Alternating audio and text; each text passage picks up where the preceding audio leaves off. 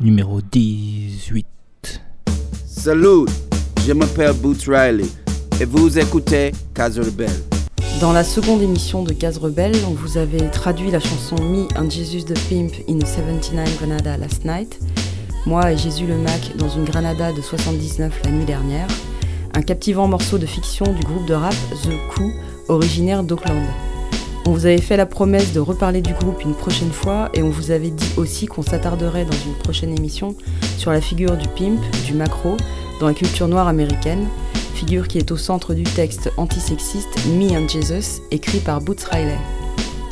16 émissions ont passé depuis et mieux vaut tard que jamais. Nous vous présentons une émission exclusivement consacrée à Boots Riley, qui n'est pas seulement rappeur mais aussi activiste politique infatigable depuis les années 80. Nous l'avons rencontré au VIP à Saint-Nazaire alors qu'il était en tournée pour un projet parallèle nommé Ursus Minor. Il nous a parlé de musique, d'écriture, mais aussi et surtout de sa vision de l'organisation politique à travers des engagements passés et surtout à la lumière de son investissement tout récent dans le mouvement Occupy Auckland, mouvement encore d'actualité. D'abord, comment en es-tu venu à écrire euh, Me and Jesus the Pimp in a 79 Granada Last Night? I wanted to, to do a Je voulais faire une chanson qui parle de sexisme, mais en tant que mec, je savais que je ne pourrais pas sincèrement en parler d'un point de vue intime. I didn't want to make a song Je ne voulais pas faire une chanson genre euh, qui fasse genre euh, ouais, l'oppression des femmes c'est mal ou le sexisme c'est pas bien. Je voulais faire une chanson qui dise euh, comment le sexisme et l'oppression des femmes touchent en men fait les hommes et, et leur pollue la vie. bad. Et And, donc, uh, euh, je l'ai fait à travers cette histoire parce que j'aime que toutes mes chansons have aient some level of emotion and passion, une dimension émouvante, uh, and and that's not just anger, you know, pas juste de la colère and not just ou du discours politique hyper cadré. you know the the personal side. Quels impacts I côté personnel, intime? Um, talk Je voulais aussi, Par-dessus ça, parler du proxénétisme et des macros, black community's parler de la relation qu'a la communauté noire avec le mythe black du capitalism. capitalisme noir. um, L'idée que notre libération pourrait venir de notre euh, uh, d'un in investissement dans le capitalism capitalisme est un mythe qui a été mis en avant très souvent et ce mythe euh, sous-tend sans doute la plupart des gouvernements corrompus en Afrique. uh, Et il est aussi derrière le uh, fait que les gens, behind behind black folks in the les, United les States Noirs aux États-Unis, ne s'investissent pas dans les mouvements movements for their own pour leur, euh, liberation. leur propre libération. So Donc, euh, there there are a lot of illusions. donc il y a in plein the d'illusions tout au long de cette histoire. La première, la première étant le titre. Um, Le nom Grenada fait référence à, à Grenade, Uh, but they had a socialist revolution. Grenade donc où il y a eu une révolution socialiste. Je pensais que c'était en 1979, but it 79, actually mais en fait c'était en 80. 80. I just didn't- while I was J'ai écrit sans, sans vérifier. Enfin, bon, peu importe, c'était mon idée. uh, Et donc, euh, mais, ce qui, mais ce qui m'a fait écrire ça, c'était... Bon, il y a plein de choses sur lesquelles tu peux for pas t'expliquer quand tu, quand tu construis quelque chose. Um, Tu peux commencer avec plein de grandes idées, mais tout se résume à construire quelque chose qui... quelque chose qui fonctionne. Donc j'avais cette but I idée en wasn't tête, able to fulfill que it j'arrivais pas à mettre en œuvre. with the right first line. Jusqu'à ce que je trouve la That toute première ligne, et cette première ligne a, peint un tableau picture. qui me... And it seemed, Ce tableau uh, me semblait à la fois dark and beautiful. sombre et beau, et And, je suis, uh, it made me go from je there. suis parti de là. Comment c'est devenu un roman nommé Too Beautiful for Words, écrit par Monique Morris Uh, she contacted Elle me, m'a contacté said she heard the song, Elle m'a dit qu'elle avait entendu la chanson et que ça l'avait beaucoup wanted to touché, write an album. qu'elle voulait en faire un roman.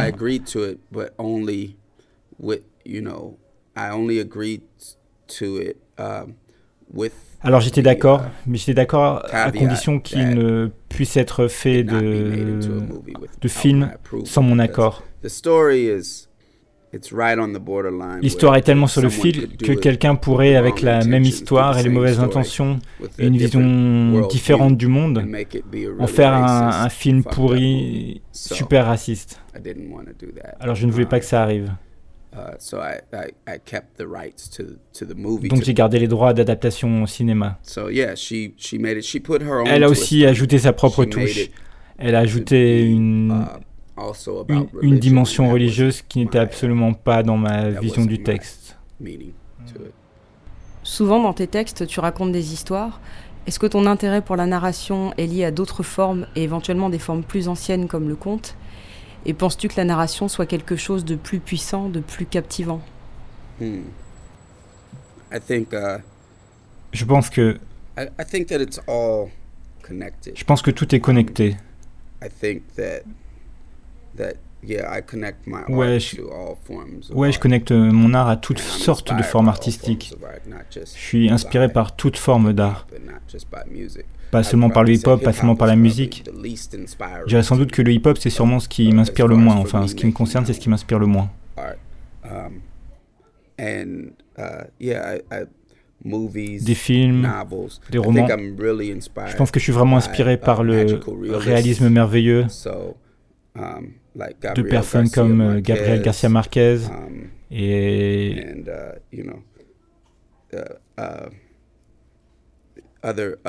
d'autres poètes Pablo comme Neruda Pablo Neruda uh, et uh, Michael uh, Michael Ondaatje, des trucs comme ça. Leur construction et usage des mots m'ont really m'ont vraiment inspiré. Um, so yeah, literature. Donc il y a de la littérature, du cinéma, parfois même euh, de la peinture. Anybody like Tous les gens qui essaient de some you know trying to qui essaient de changer le monde avec leur euh, vision is uh, m'inspire.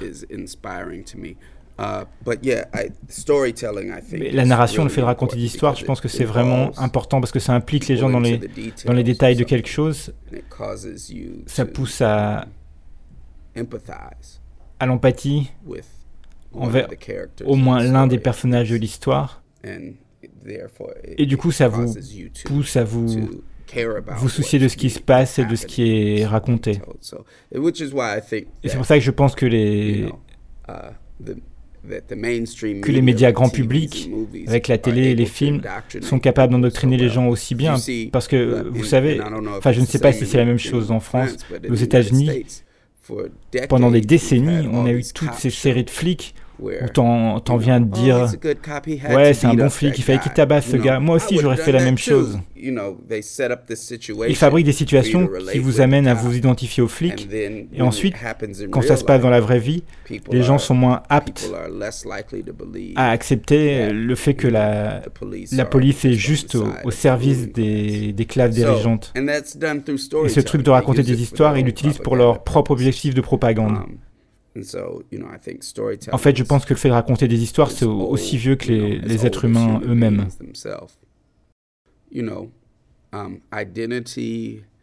um, L'identité, ethics les valeurs, la morale ont été pensées à travers la narration, de même que l'histoire. Um, so I think it's something C'est donc quelque chose de tout simplement naturel.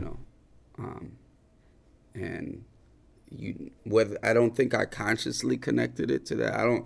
Et même si je ne pense know, pas que je me I- rattache à ça consciemment, je me dis pas consciemment que je dois faire ça. Je, je- me dis, What would make a good piece qu'est-ce qui ferait une bonne œuvre artistique And I include Et j'y mets all of my toutes mes influences.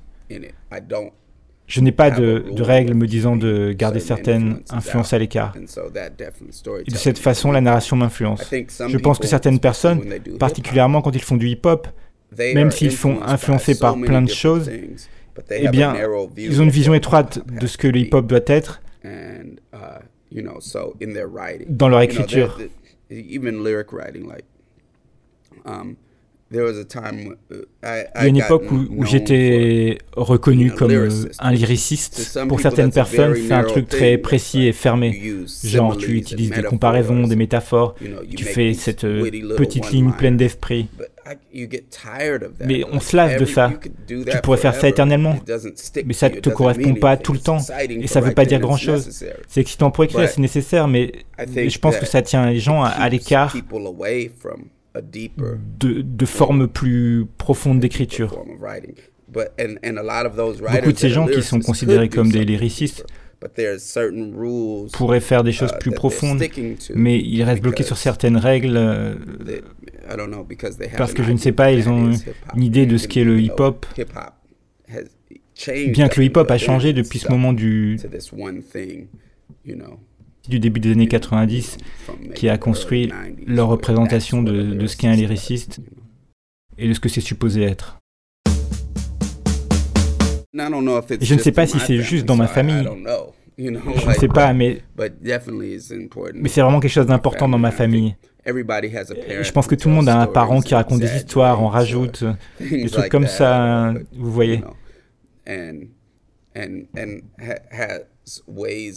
Je pense que mon père a toujours une façon de raconter des histoires de manière captivante qui te mettent, euh, qui te mettent direct au cœur des choses, peu importe de quoi il s'agit, il s'agissait.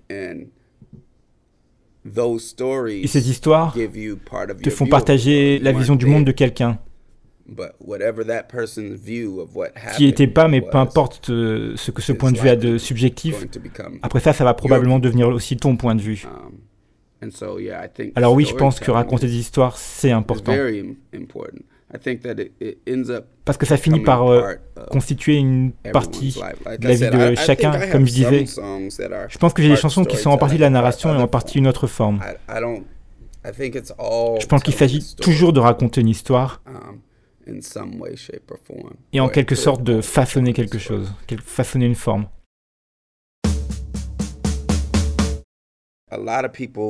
Pas mal de gens aux États-Unis essaient de dire que le hip-hop est né en 70 dans, avec les parties dans, le, dans le Bronx. Et c'est des conneries parce que, d'abord, par exemple, la première fois que j'ai entendu, que j'ai entendu le premier disque uh, euh, Sugar Hill Gang, j'étais à Oakland, moi et quelqu'un quelqu'un d'autre qui, qui, était du Midwest. On a entendu cette chanson oh, et on s'est dit, Oh, c'est une chanson de Hambone. Ils ont mis une chanson de Hambone à la radio. Le Hambone, c'était ce truc que les gens faisaient en tapant sur leurs jambes et sur leur torse. Et dans les années 70, dans tout le pays, des Noirs faisaient ça. Et ils rappaient les, les uns contre les autres. Au début des années 70, partout aux États-Unis. Des combats de, de, de percus et de rap. Donc apparemment, le, hip-hop n'a pas débuté dans le Bronx. Ça existait déjà, tu vois, parce que personne à Détroit ne savait ce qui se passait dans les fêtes euh, en 72 dans le Bronx. Personne non plus au Texas ne, ne savait ça. Et, et puis en 63, il y avait eu ce, celui du top 10 appelé Here Comes the Judge par Pygmy Markham. Ça sonne comme une chanson de 82 et il rappe.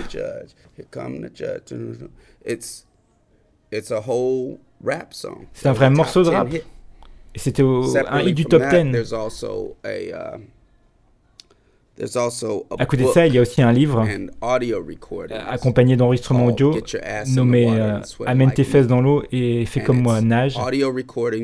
Et ce sont des enregistrements audio de prison datant des années 30, 40, 50, 60. des enregistrements de gens qui rappent en prison. Et une grande partie de ces chansons étaient des, des histoires, mais, mais ils rappaient sur une rythmique. Alors, le mythe de la naissance du hip-hop qui a débuté à, New York est une, une, histoire qui est racontée d'une telle façon que même si les acteurs de ce mythe étaient noirs et latinos, ce mythe tend à séparer le hip-hop du reste de l'expérience noire.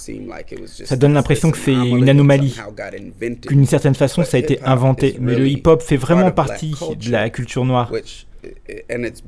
Et ça a été enraciné et ça a vraiment fleuri de la culture noire.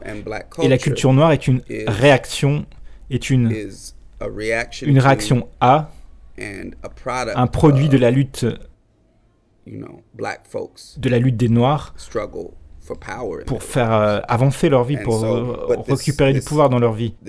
Mais ce mythe des cinq éléments ou quatre euh, sortis du Bronx à New York et diffusé par les disques plus tard, s'attend à, ce mythe s'attend à déconnecter les choses. Et ça a été fait ainsi pour qu'une minorité de gens qui ont fait des disques dans les années 90, dans les années 80, puissent aller dans les facs et raconter ça. Parce que du coup, maintenant, ils peuvent proclamer qu'ils sont les fondateurs, au lieu de juste dire j'étais là quand ça a explosé. Parce que oui, ça a vraiment explosé à ce moment-là. Mais c'était déjà compris, intégré dans la culture noire. Le groupe que tu formes avec la DJ Pam de Funk Stress, The Coup, est supposé sortir un album nommé Sorry to Bother You qui va avec un film du même nom. Quel est ce projet et où en êtes-vous?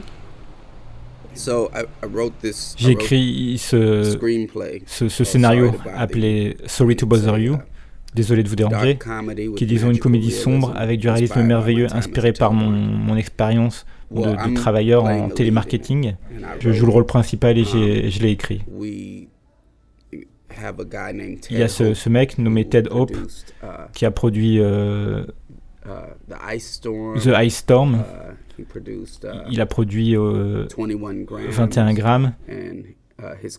Et sa compagnie a, a produit Eternal Sunshine of the Spotless Mind.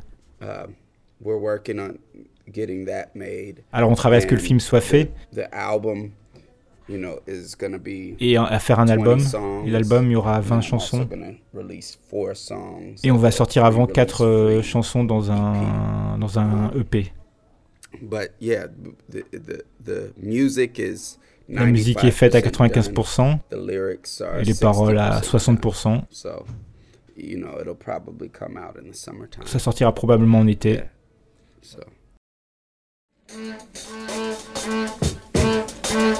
Thing.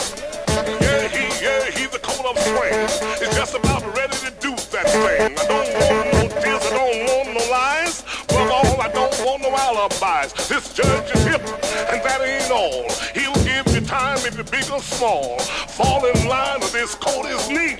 Peace, brother. Uh-oh, here come the judge. Here come the judge. Everybody know that he's the judge.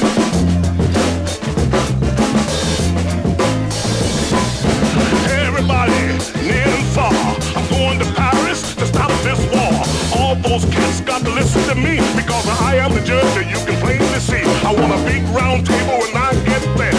I won't sit down to wonder square. I'm gonna lay down the law. They better not budge. I bust some head because I am the judge. He is the judge. He is the judge. Everybody knows that he is the judge. Who's there? Eyes. Eyes who? Eyes your next door neighbor. this courtroom. Your honorship high, sir. Then I hear you say, order in the court? Yes, I said order. Well, I'll take two cans of beer, please.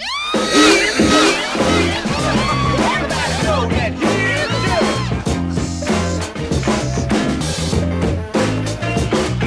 I've had a chat with Ho Chi Minh. Sip rice wine and chase with gin. Won't take long, that's a miss my guess. I have you out of this doggone mess.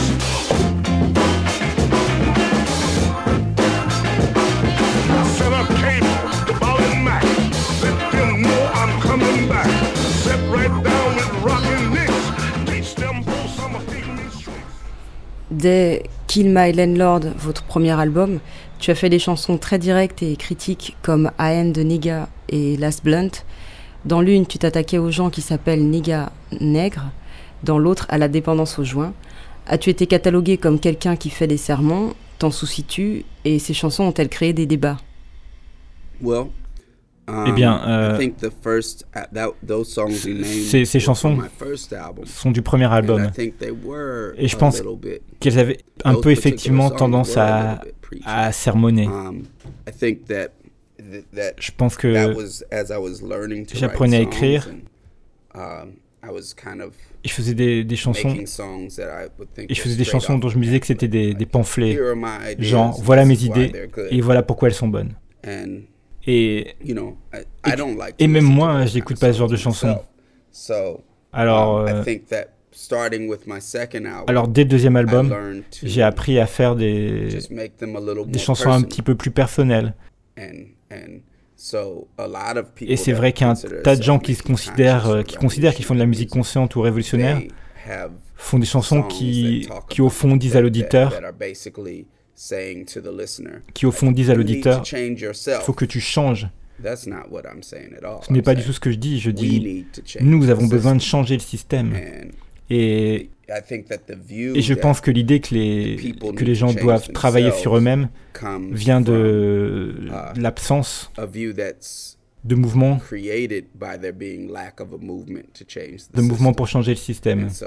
Alors, les gens regardent autour d'eux, essaient de trouver ce qui ne va pas. Et comme ils ont l'impression qu'il n'y a pas d'issue pour changer le système, ils font circuler l'idée que les gens qui sont opprimés, ce sont eux le problème. Et que ces opprimés doivent changer leur comportement. Uh, Alors je pense que... Alors je pense que ma musique, après cet album, a, a changé. Et même déjà sur cet album, parce que celle-là était peut-être les, les, premières chansons que j'écrivais. Um, je pense que la musique après est devenue moins moins travaillée par l'idée de réveiller les gens. La musique après ça est passée de il faut te réveiller. à on est tous réveillés, alors changeons les choses. Du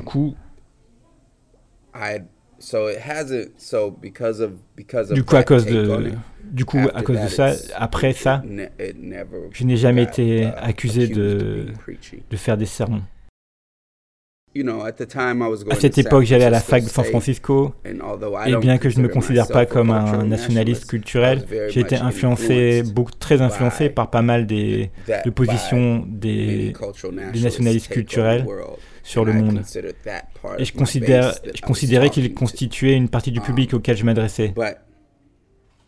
Mais je pense que ce genre de position euh, sur le monde limite vraiment les gens. Même les Noirs ne veulent pas entendre ça. Pourquoi? Parce qu'encore une fois, c'est comme faire des sermons. C'est un mot totalement approprié parce que c'est comme être un prêtre à l'église. On ne veut pas être des prêtres, des prêcheurs. On veut être des activistes. Amener les gens à faire quelque chose. Et la façon dont on amène les gens à faire des choses... Euh, disons que tu essaies de monter un syndicat au McDo. Tu vas pas aller voir les travailleurs et leur dire Tu es trop fainéant, faut que tu travailles plus vite. Parce que ça, c'est le boulot du manager ou du proprio de McDo.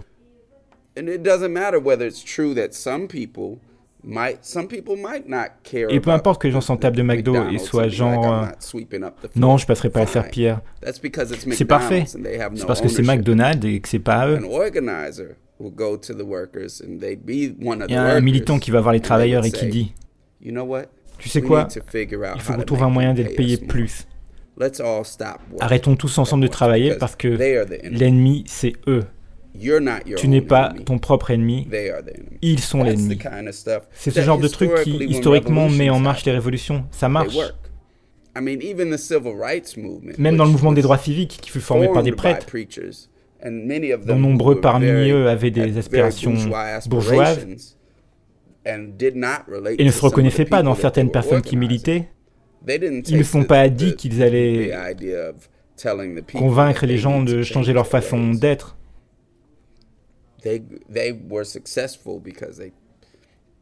Ils ont réussi parce qu'ils se sont attachés à montrer comment le système façonnait nos comportements. La culture, la culture est marquée par nos conditions matérielles de vie. On ne peut pas changer la culture sans changer la situation matérielle.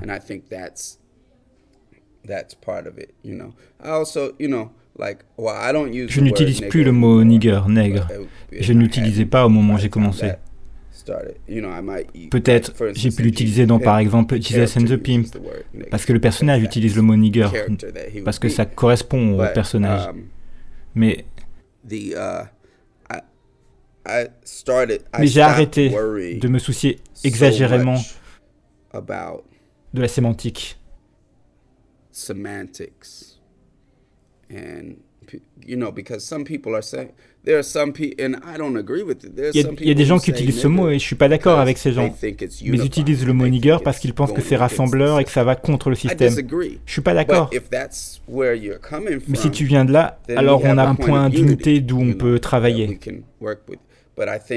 Mais je pense que um, euh, je pense que je pense que ce à quoi on doit être attentif, c'est à ce qui construit un mouvement. On ne peut pas faire notre propre société à l'intérieur du capitalisme. Ça, ça intégrera tous les problèmes de cette société si on uh, fait ça. La seule chose qu'on peut faire est de construire une nouvelle société en même temps qu'on détruit le système. La seule façon de faire ça est d'amener les gens à s'investir pour changer leur vie. Et par changer leur vie, je veux dire les conditions matérielles de leur vie. Tu es très actif dans le mouvement Occupy Auckland. Est-ce que tu peux nous dire comment t'en es venu à t'y investir et où ça en est aujourd'hui? D'ailleurs, euh, est-ce que tu restes vraiment connecté quand tu es en tournée? Par chance, je ne suis en tournée que depuis quelques jours et ça durera 13 jours. Après, je serai de retour à Auckland. Alors, juste avec Internet, je parle aux gens par Internet. Et c'est comme ça que je reste connecté avec eux pendant que je suis en tournée? Pour ce qui est de comment ça a commencé, comment je me suis investi, um, disons uh, que d'abord, cet été, j'ai visité la place Saint-Agma en Grèce, qui est un des endroits dont s'inspire le mouvement Occupy Wall Street. Et j'ai visité Barcelone, où il y a le mouvement qui, qui avait inspiré la Grèce. Ensuite, il s'est trouvé que j'étais à New York quand le mouvement Occupy Wall Street a, a commencé. Je suis allé faire un tour. J'étais vraiment pas impressionné. Vous voyez, je me disais vraiment, waouh, c'est juste une bande de hippies. Et puis ils font ce truc de démocratie directe qui prend des plombs et ils voient toutes les décisions.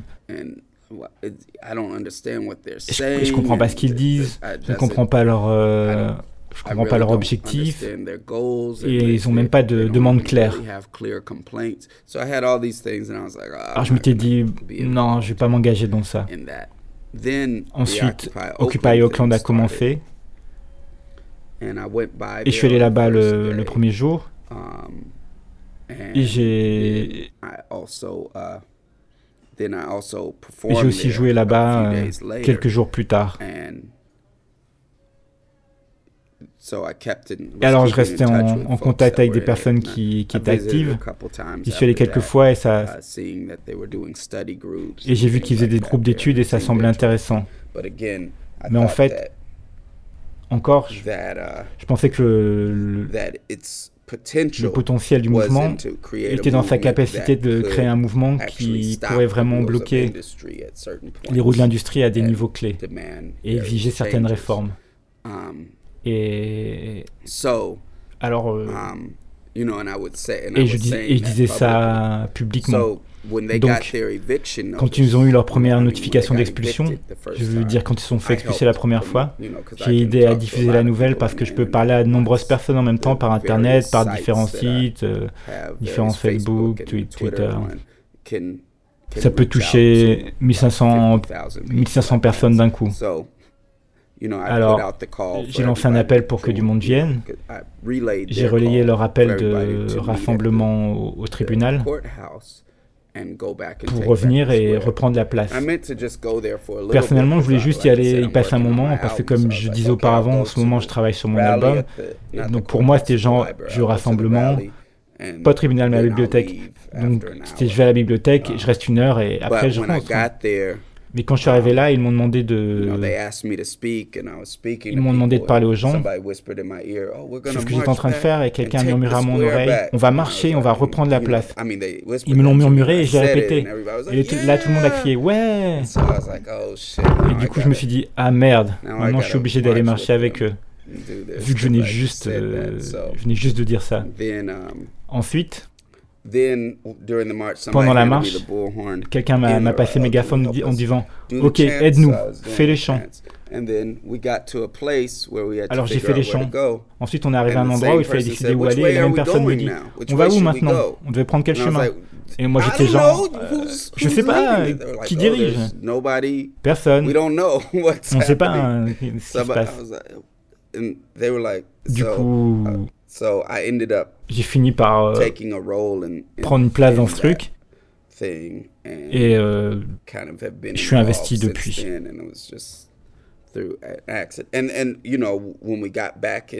Et quand on est revenu à la place le jour suivant, j'ai fait partie des personnes qui ont proposé une grève générale. Um, et donc j'ai participé à la mettre en place.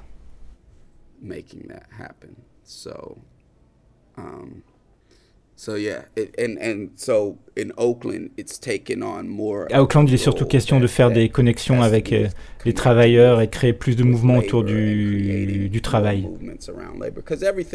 Parce que tout ce qu'on fait, on est tous producteurs de richesse. Donc la question est comment on se rassemble, et c'est là que euh, réside notre pouvoir. On produit de la richesse, quoi qu'on fasse, on produit de la richesse pour des gens. Donc comment on fait pour retenir cette richesse? Parce que c'est un, un, moyen que nous avons pour récupérer du pouvoir dans nos vies. Alors on travaille avec des syndicats classiques, mais, mais on est aussi au-dessus de ça.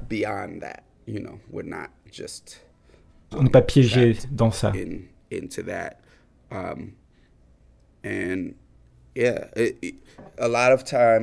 Souvent, quand je suis détourné de mon boulot, ma musique, je suis capable de me um, dire euh,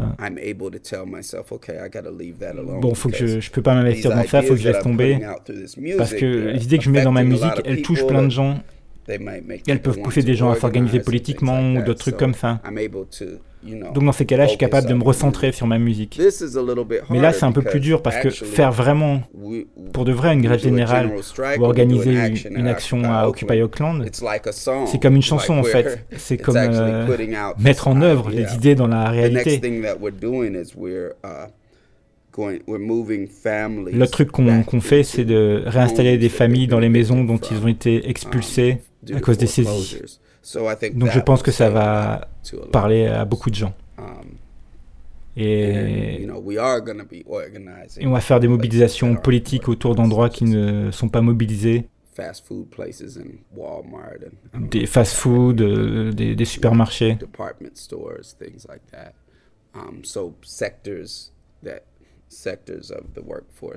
des secteurs du monde salarial qui ne sont pas syndiqués. Et comme on est nombreux, on n'a pas à se tenir aux règles imposées aux syndicats. Les syndicats sont... Um, les syndicats sont soumis à toutes ces règles et doivent se conformer à toutes ces lois, ces conventions qui sont votées. Nous, on a le pouvoir d'amener 3 à 10 000 personnes à un endroit et de faire fermer l'endroit s'ils déconnent avec les travailleurs qui sont là.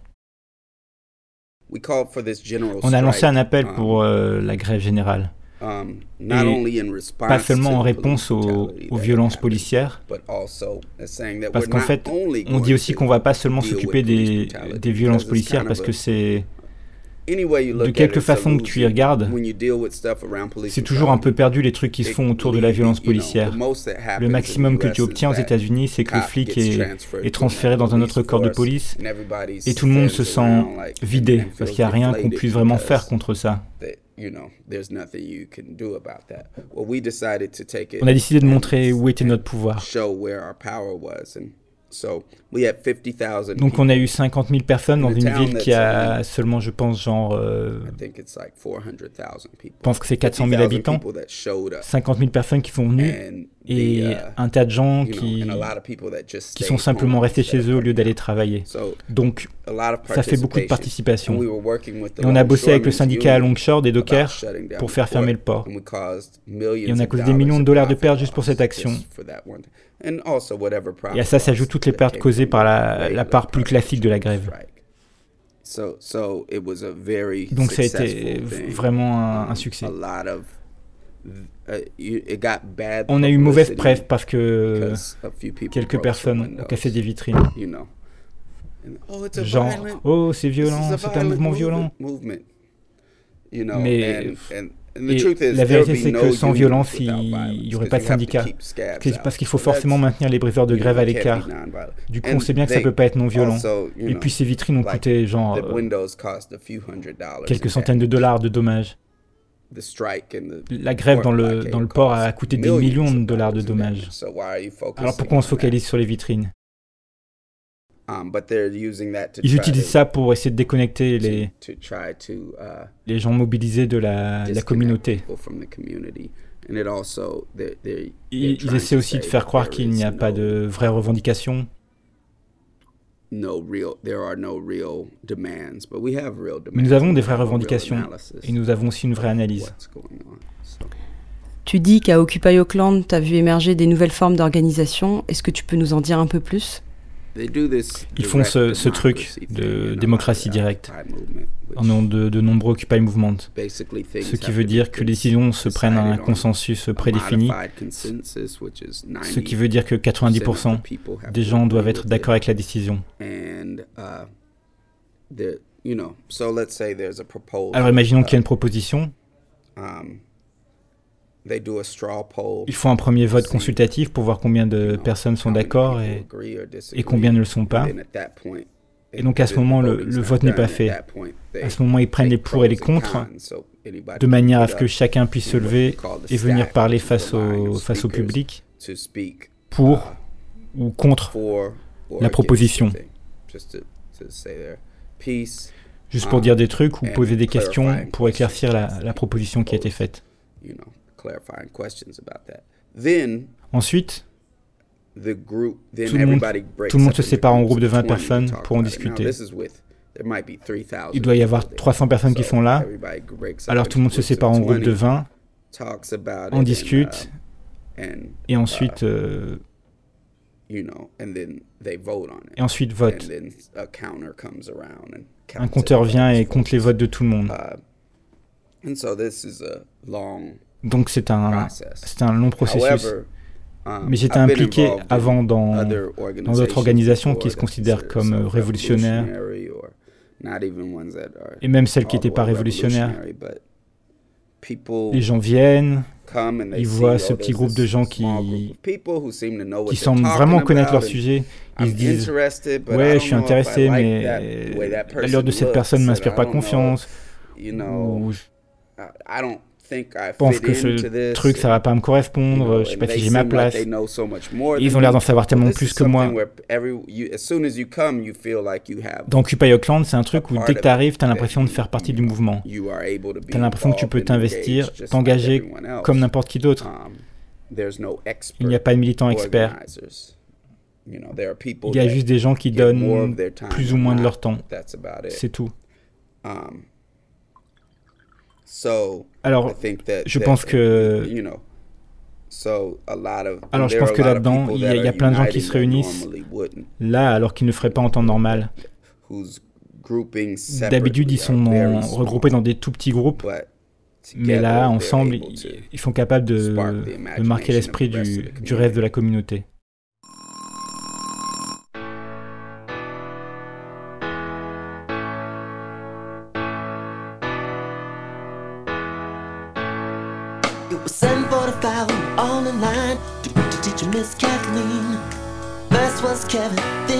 Lucy, third in line was me.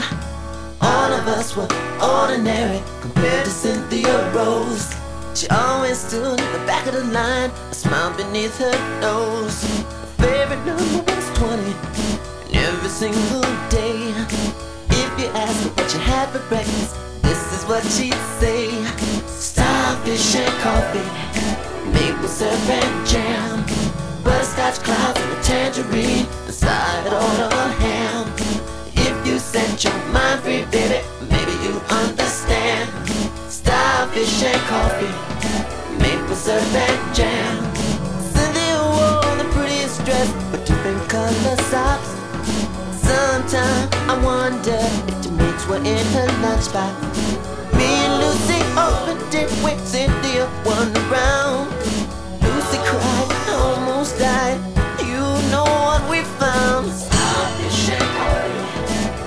Maple syrup and jam, butterscotch cloud, tangerine, and a side order of ham.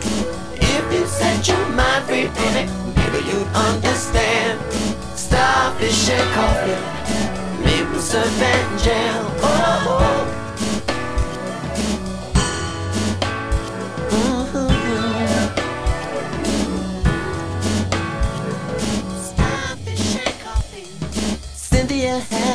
Happy face, just like the one she draws on every wall, every school. But it's alright, it's for worthy cause. Gone,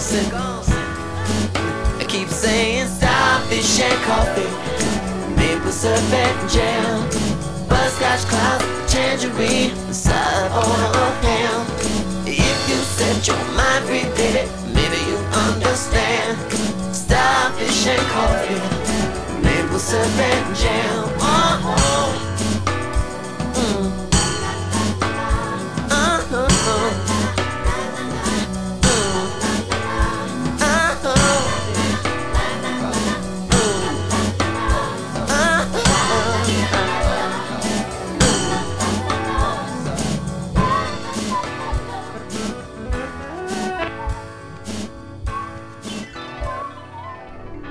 Est-ce qu'il y a une place dans Occupy Auckland pour les questions de race?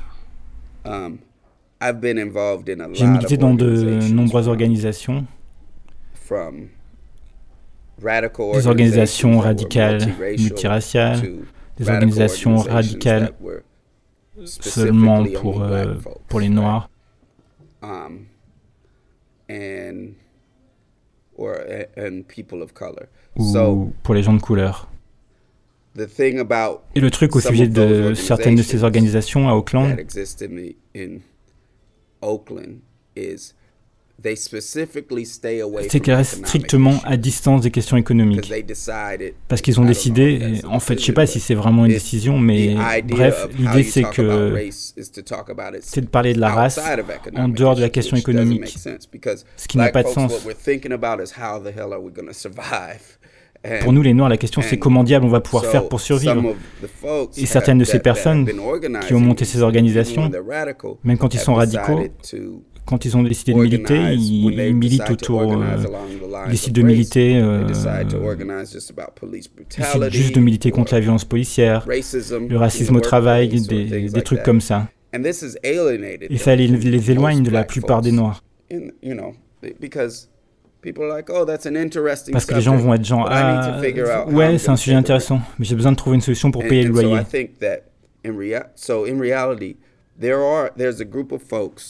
Donc en, réalité, il y a ce groupe de gens et je les connais tous. J'ai milité dans, dans des organisations avec eux tous. um, Des gens qui, des gens de couleur qui se considèrent comme euh, des activistes, qui disent que Occupy that Occupy Oakland ne traite pas les, besoins de la communauté noire. Pourtant, Oakland euh, Occupy than mobilise plus de Noirs qui in n'en ont jamais eu dans leurs organisations. Et pas juste plus de Noirs, mais plus de Noirs du, ghetto. Pourquoi? Parce que les gens sont touchés par un mouvement qui peut vraiment leur donner du pouvoir. And you know, um, so I mean, but yeah, we've there's done speak outs and marches about police brutality. On a Um, parlé dans les manifs de la violence policière. La place a été Grant renommée Oscar of Plaza parce que beaucoup de gens ont involved in investi. that came out Même, même les Blancs investis dans le mouvement étaient des gens mobilisés dans le mouvement autour de la Grant mort d'Oscar Grant. En um, fait, Je pense que le problème avec certaines de ces personnes, ces nationalistes culturels qui critiquent Occupy Auckland, c'est qu'ils refusent d'avoir une, une analyse de classe. L'analyse de classe doit inclure la race. Parce que c'est ainsi que la race fut créée. La, la théorie de la race fut créée pour, euh, pour justifier l'esclavage. Um, Mais avant ça, on parlait des gens juste en fonction du, du pays dont ils venaient, des nations. Et donc juste l'idée qu'il y a des races a été construite pour supporter le capitalisme. Mais cependant, je pense qu'il faut traiter le, le racisme, qu'il faut s'y attaquer et que ça doit être fait en, même temps que en même temps que la lutte pour le travail.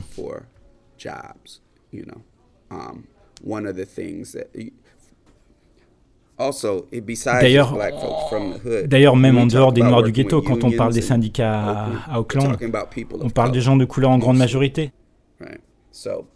Le ILWU, syndicat de Docker, c'est une majorité de noirs et c'est avec eux qu'on a travaillé. Toutes ces années, j'ai milité depuis, j'ai milité depuis 85 à Auckland. Um, Toutes ces années, un grand nombre de ces groupes toutes ces années, un grand nombre de ces groupes ont refusé de travailler avec les gens dans les syndicats.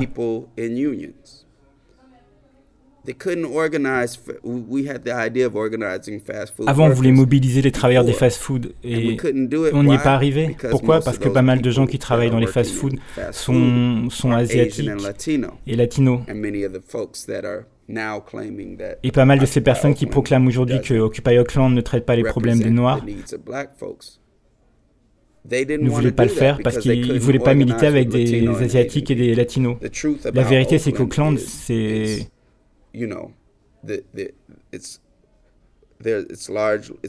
C'est principalement noir, latino et asiatique. Et, um, et, les, et les problèmes auxquels les gens font face sont économiques. Um, J'espère que Occupy Auckland élargira l'analyse de certaines de, de, ces personnes dont je parle.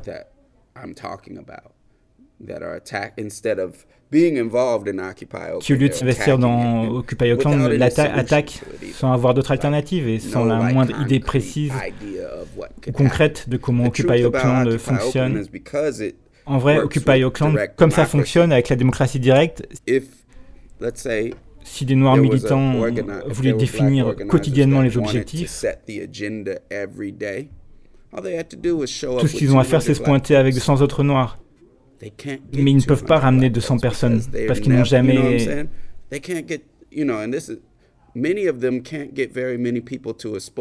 Nombre d'entre eux peuvent ramener du monde pour une soirée spoken word ou un, un concert. Pas parce que c'est pas des gens bien, ce sont des gens bien, ouverts. Et beaucoup d'entre eux sont mes amis et je discute avec eux comme des amis des camarades.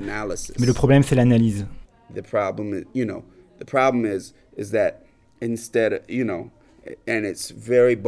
Et ça, c'est vraiment ancré dans la politique des nationalistes culturels. Par exemple, vous voyez à Auckland West, où j'habite, les gens avaient l'habitude de traîner toute la, journée écouter de la musique, du hip-hop en, en cognant sur leur voiture comme ça, bong bong, avec de grosses enceintes sortant de leur voiture. Il y a du monde autour qui boit, qui fait la fête, des trucs comme ça.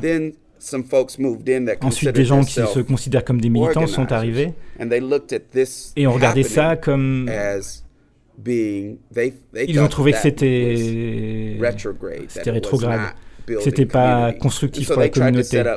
Alors ils ont essayé de mettre en place des cercles de percussion. Moi je me dis genre, ça c'est déjà des cercles de percussion. Pourquoi vous installez un autre truc à part alors que les gens qui vivent ici depuis des décennies ont leur propre cercle de percussion?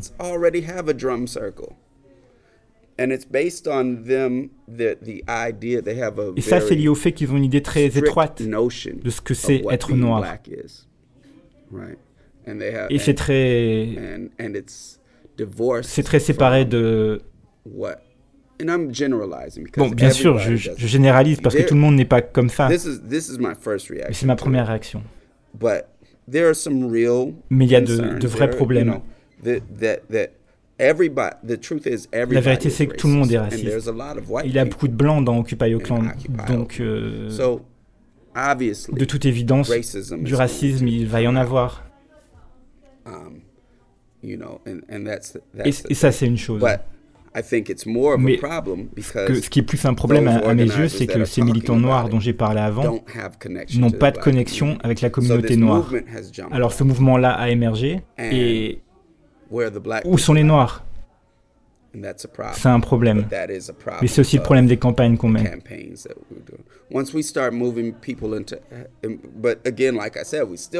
je le dis encore, on a quand même plus de Noirs investis que ce qu'il y a pu avoir dans des précédents mouvements.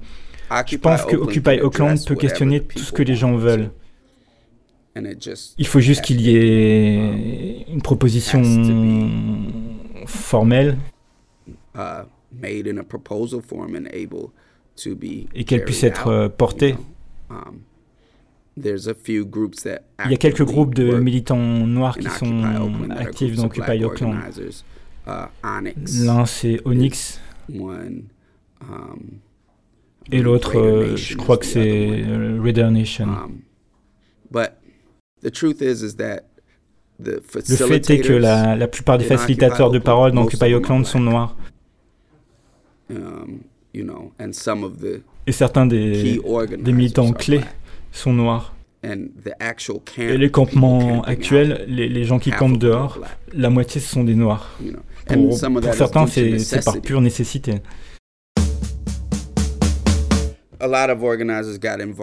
Des nombreux militants ont été investis dans des trucs comme le mouvement Stop the Violence, parce que les gens s'entretuaient à Auckland.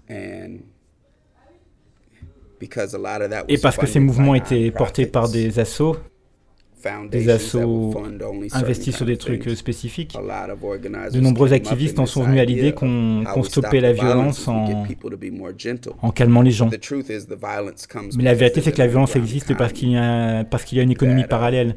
Les gens doivent survivre. Le boulot ne paye pas assez, donc ils doivent vendre de la cam. Il y a une culture qui découle de ça, parce que tu peux pas attaquer en justice quelqu'un qui t'a arnaqué dans un deal de cam. Tu peux pas avoir un permis d'occupation pour ton coin de rue disant que tu es ou que vous êtes les seuls autorisés à vendre de la cam à cet endroit.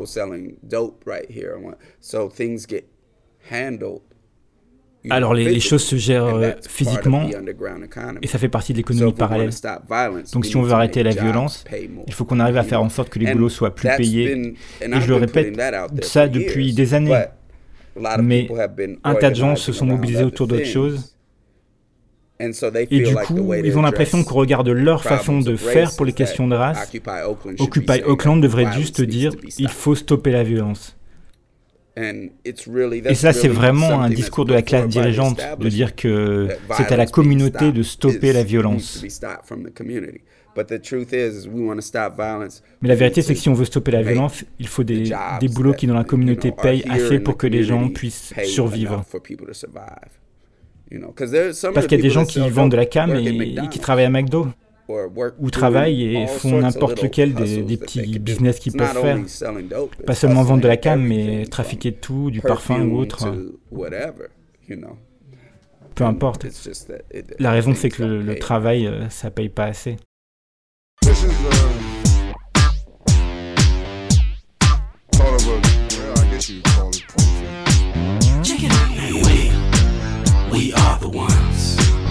We'll see you fake, tear down your steak, go get your guns. We, we came to fight. It's your disgrace, smash up your place, that's just polite. That's just polite. Check it out. We, we are the ones. We'll see you fake, tear down your steak, go get your guns. We, we came to fight. It's your disgrace, smash up your place, that's just polite. That's just polite. Once upon a time when crack was gold and hip hop was not yet platinum sold, I scoured the streets for stacks to fold. My mood like my hair was relaxed and blowed. I hated police and my teachers were beasts. My heat in the trunk of the classic Caprice. The one university I knew was Yale, so I cooked it, bagged it, put it on sale. Now philosophy Geographically, you'd be opposed to an inhaling coke via mouth or the nose. But economically, I would propose that you go eat a dick as employment it froze. And I felt like an abandoned child, left to fend for myself in the wild. While every courtroom judge and gavel were to bury me under the gravel or at the bottom of the finest malt ale. Observe, you find without fail that in every neighborhood and penitentiary there exist many others who are similar to me and we. We are the ones. We'll see your fate, tear down your state, go get your guns. We, we came to fight. It's your disgrace, smash up your place, that's just polite. That's just polite. Check it out. In later years, I lost some peers who mixed burners with Belvedere and took shots from gung ho cashiers. The world was cold, yet hell was near, so I saved for a kilo. And my stack got a little bit taller like Skilo. A street CEO. There was all of this heroin and not one hero. The was fortified as I clinched five digits on the 45. Belly down at the retail store, I would detail more, but I don't wish lesson to be glorified. If there was a plan, I was eager to listen. To not sleep in the park in the fetal position, having to wipe off canine fecal emission. Otherwise, I survive without legal permission. It's an equal division, and then we go to prison, which is a lethal decision. All I wanted was the Rico to glisten, and my kids to have meat in the kitchen. I'm complete ammunition, it's a given. Once the people are driven that way, we are the ones. We'll see your fate, tear down your state, go get your guns. We, we came to fight. It's your disgrace, smash up your place, that's just polite. That's just polite. Check it out now. Get your work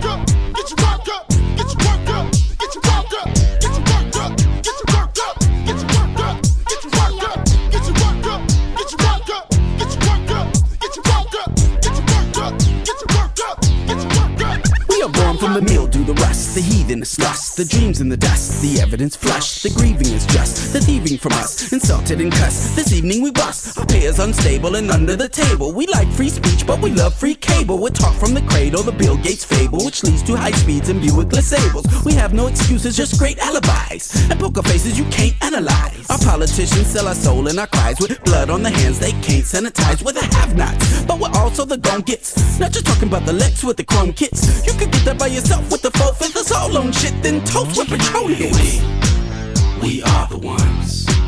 We'll see your fate, tear down your state, go get your guns. Get your guns. We, we came to fight. It's your disgrace, smash up your place, that's just polite. That's just polite. Check it out. We, we are the ones. We'll see your fate, tear down your state, go get your guns. Get your guns. We, we came to fight. It's your disgrace, smash up your place. That's just polite. That's just polite. Check it out now. Get your work up, get your work up, get your work up, get your work up, get your work up, get your work up, get your work up, get your work up, get your work up, get your work up, get your work up, get your work up, get your work up, get your work up, get your work up, get your work up. On aimerait que tu réagisses à cette citation issue de Negroes with Guns de Robert Franklin Williams. Nous croyons aussi que tout combat pour la libération devrait être flexible. On ne doit pas s'enfermer dans la croyance que seulement une et une seule méthode mène à la libération. Ça, c'est vraiment être dogmatique. Et ça nous fait tomber dans le même type de dogmatisme qui est pratiqué par les fanatiques religieux. On ne peut pas se payer le luxe de ce genre d'attitude. Oui, euh, je pense que ça, ça, ça illustre bien mon expérience quand j'ai vu pour la première fois le mouvement Occupy Wall Street à New York. Et j'étais là, genre, c'est pas comme ça que ça devait se passer selon mes livres. Ça n'a pas de sens. En fait, le plan que j'avais dans ma tête, ça correspondait pas. And that's how, and I, I think a lot of a lot of the people that don't like Occupy Oakland. Je pense qu'un tas de gens qui n'aiment pas Occupy Oakland sont aussi des ex-révolutionnaires ou genre des vieux mecs du, du Parti communiste qui sont genre c'est pas bien, j'apprécie pas que vous ayez changé le nom de la place en Oscar Grand Plaza, j'aime pas ça, vous y prenez mal. Et ça vient de la même idée, l'idée qu'il y a une définition stricte de comment les choses devraient se faire. Et moi j'avais ce même genre d'idée. Et pour le coup, c'est pas du tout faire preuve de souplesse. Uh, et, c'est pas non plus scientifique. Parce que scientifiquement, il faut réaliser qu'un mouvement révolutionnaire va venir d'une façon que vous n'attendez pas.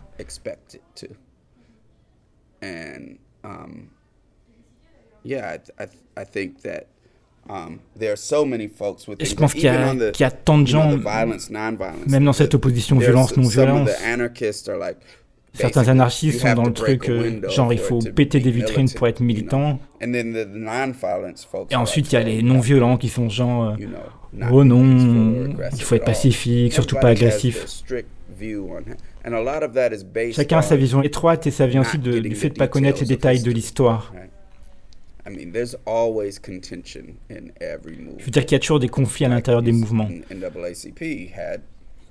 Comme dans la NAACP, on avait le groupe de Williams, de Robert Williams qui était armé.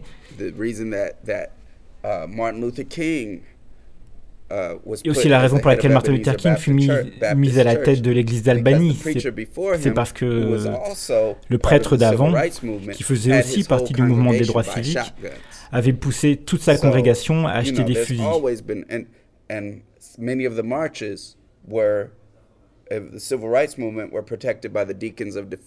Et de la même façon, de nombreuses manifs du mouvement des droits civiques étaient encadrés par les Deacons of Self-Defense.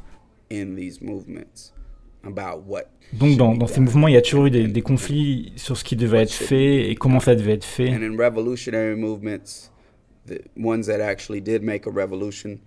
Dans les mouvements révolutionnaires, ceux qui ont vraiment fait des révolutions, les conflits étaient tels que ceux qui ont fait ces révolutions ont écrit des, des tonnes de bouquins sur leurs désaccords.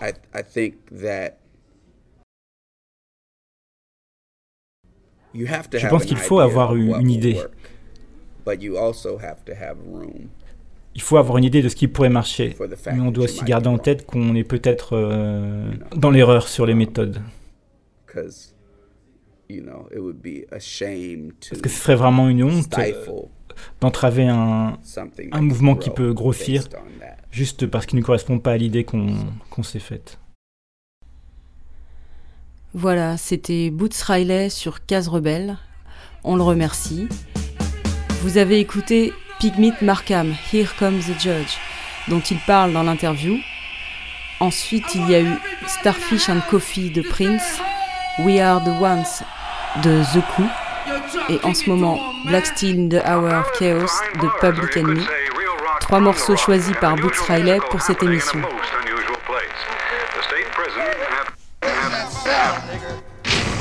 I got a letter from the government the other day. open and read it. It said they were suckers. They wanted me for their army or whatever. Picture me giving a damn. I said never. Here's a land that never gave a damn about a brother like me and myself because they never did. I wasn't with it, but just that very minute it occurred to me. The suckers had authority. Cold sweating as I dwell in my cell. How long has it been? They got me sitting in a state pen. I gotta get out, but that thought was thought before. I contemplated a plan on the cell floor. I'm not a fugitive on the run. Brother, brother like me begun to be another one. Public enemy serving time, they drew the line, y'all. They criticized me for some crime. Nevertheless, they could not understand that I'm a black man and I can never be a veteran. On the strength of situations unreal, I got a raw deal. So I'm looking for the steel. Hey, yo, Chuck, you serious? You in the justice, man? Word them up.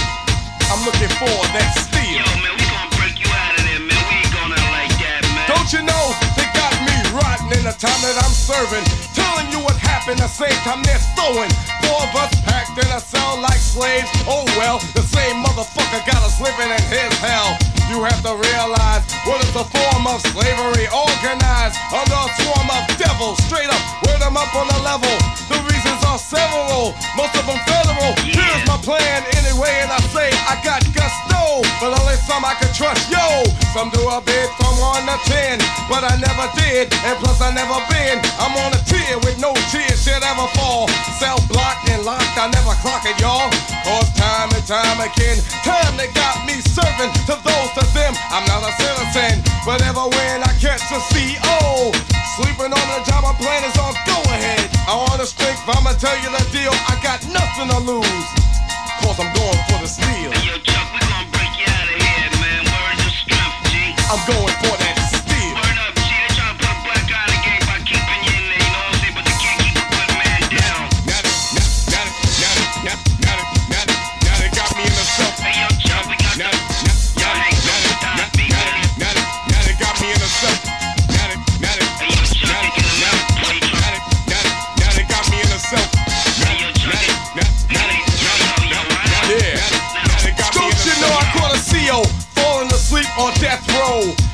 his gun, and he did what I said so. here every man's the man got served, along with the time they served, decency was deserved. To understand my demands, I gave a warning. I wanted the governor, y'all, and plus the warden to know that I was innocent because I'm militant, posing a threat. You better fucking up the government. Yeah. My plan said I had to get out and break north, just like Oliver's neck. I had to get off. Boys had the feds in check, they couldn't try nothing. We had a force to instigate a prison riot. This what it takes for peace, so I just took a piece. Black for black, inside time to cut the leash. Freedom to get out to the ghetto, no sellout. Six COs we got, we ought to put their head out. But I'll give them a chance, cause I'm civilized. As for rest of the world, they can't realize a cell is hell. I'm a rebel, so I rebel. Between bars, got me thinking like an animal. Got a woman Call me a copter. She tried to get away, and I popped her twice, right? No wanna get nice. I had six CEOs, and now it's five to go, and I'm serious. Call me delirious, but I'm still a captive. I gotta rap this time to break as time grows intense. I got my steel in my right hand. Now I'm looking for the fence. Hey yo, Chuck, we got the dope plan in effect. G word to the strength, man. I'm looking for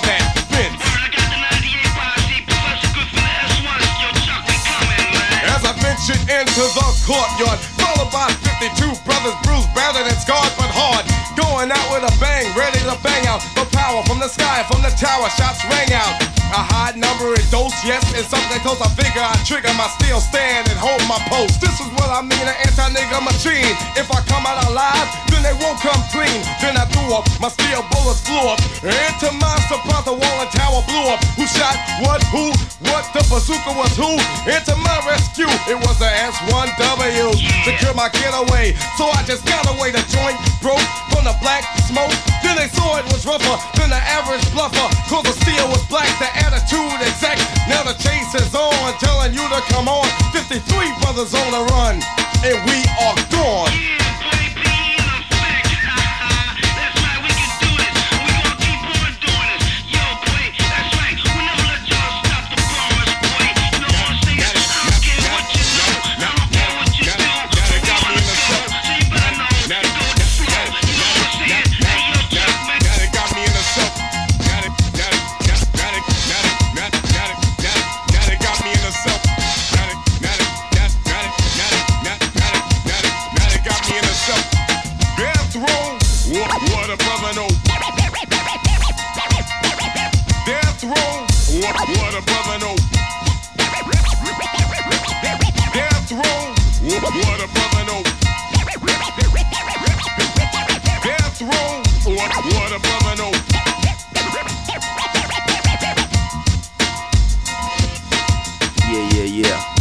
Really going on?